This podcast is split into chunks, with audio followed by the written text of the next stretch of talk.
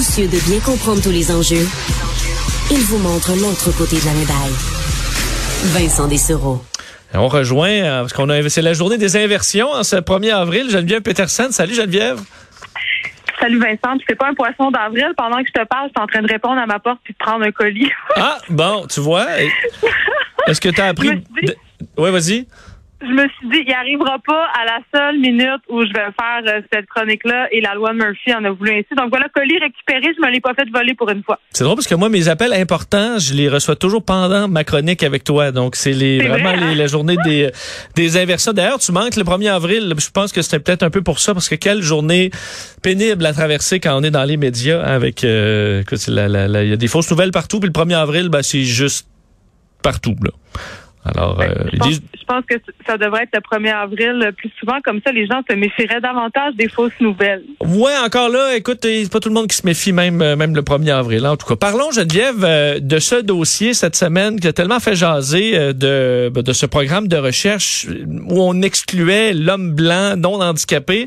Tu as fait un texte là-dessus ce matin dans le, Journal de Montréal, le Journal de Québec. L'homme blanc n'est pas en péril. Est-ce que tu as reçu quelques courriels depuis? Ah, je te dirais que quelques-uns, Vincent. euh, ben, je m'y attendais, là, effectivement, les commentaires aussi, mais moi, je suis rendue assez zen par rapport à tout ça. Là. Je te dirais que c'est pas comme si j'allais les lire euh, les uns après les autres.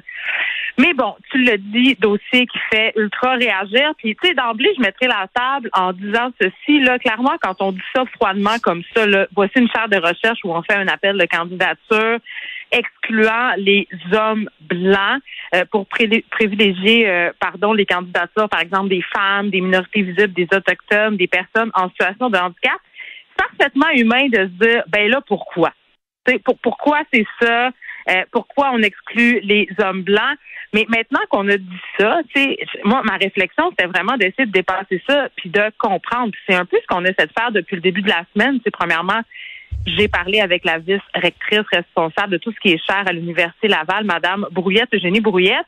Puis je lui ai demandé pourquoi. Parce que l'Université Laval, il faut le dire, Vincent, c'est pas la seule université qui a entrepris des démarches pour être plus représentative euh, dans ses candidatures au niveau euh, du corps professoral, mais aussi des chaires de recherche.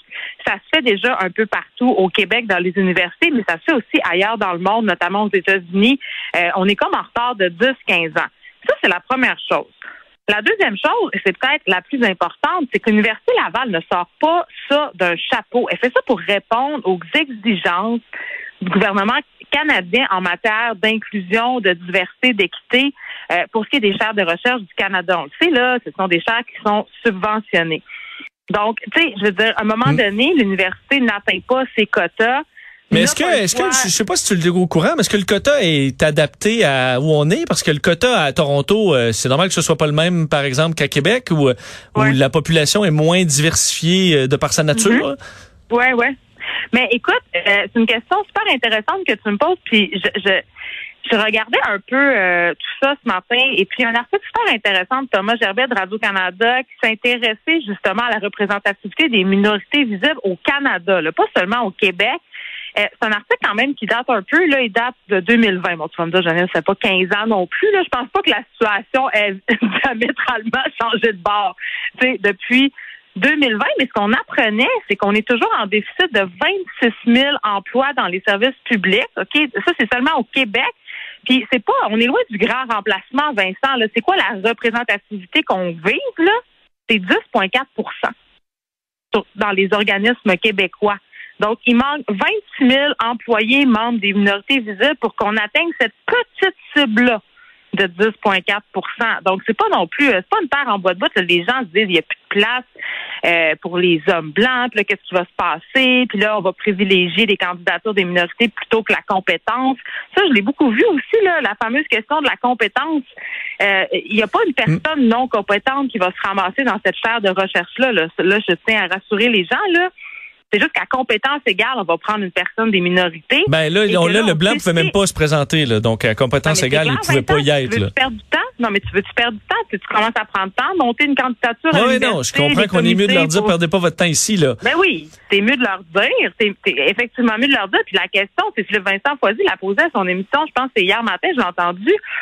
Euh, tu sais, combien il y en a de ces sais, il y en a pas 300 000 non plus, là. Les, les, les autres personnes qui font pas partie des minorités vont, vont continuer à pouvoir travailler, à pouvoir enseigner, à pouvoir faire de la recherche. Je veux dire, ça enlève rien à ces personnes-là.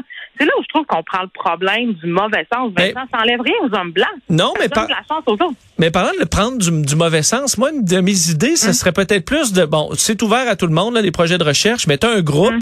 euh, de vérification où tu sais des membres de, de communautés, euh, justement, là, euh, culturelles, hum. handicapées et tout ça, qui passent en revue ce qui a été fait.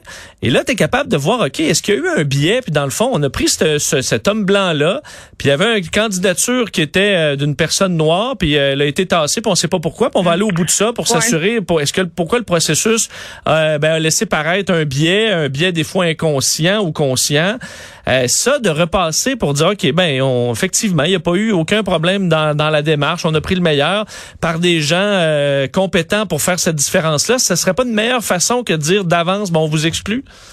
Ben non, imagine le sac de nœuds, Vincent. Là, un comité pour déterminer s'il y a eu un biais conscient. Qu'est-ce que tu fais après? Tu enlèves ta job à la personne. C'est la personne qui est compétente puis qui est là c'est aussi bien de prendre le problème à la racine, de dire, OK, voici les objectifs qu'on se donne, voici le pourcentage avec lequel on doit euh, bon composer pour être représentatif de la société dans laquelle on est. C'est un petit, sais, ce qu'elle me disait aussi, là, la vice-rectrice, elle me disait, c'est une mesure qui est transitoire. C'est parce que quand on n'impose pas des parités, quand on n'impose pas des quotas, l'institution le fera pas par elle-même parce qu'on a tous le réflexe de choisir des personnes qui nous ressemblent. C'est parfaitement normal.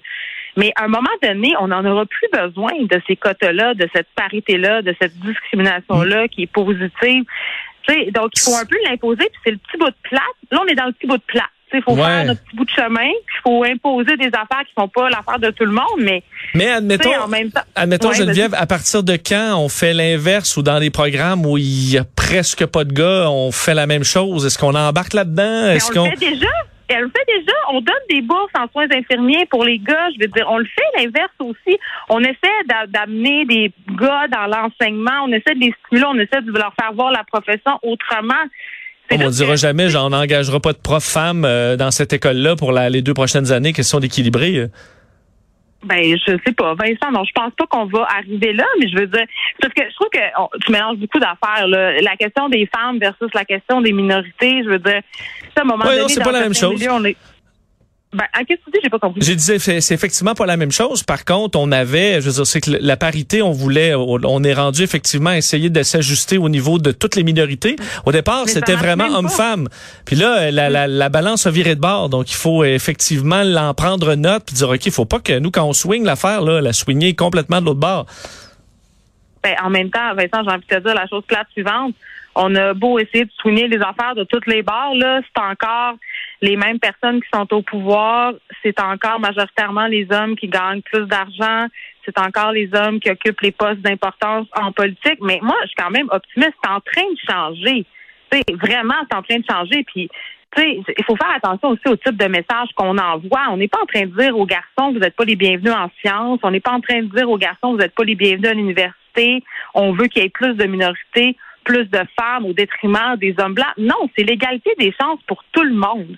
C'est tout. C'est pas plus de un ou plus de l'autre. C'est que ça soit représentatif, qu'on ait qu'une personne, parce que tu sais, j'ai regardé un peu des études en discrimination euh, qui touchent à l'emploi là, lors de l'embauche, et vraiment les femmes, puis encore plus les femmes issues de la diversité, puis les personnes issues des diversités là, ont vraiment plus de misère encore aujourd'hui à 2022 à se trouver des postes. je vais donner un exemple bien concret. Je vais prendre mon exemple, Vincent. Moi, je suis pas plus, euh, je suis pas plus fine qu'une autre. Là, j'ai pas moins de bien conscient qu'une autre. Là.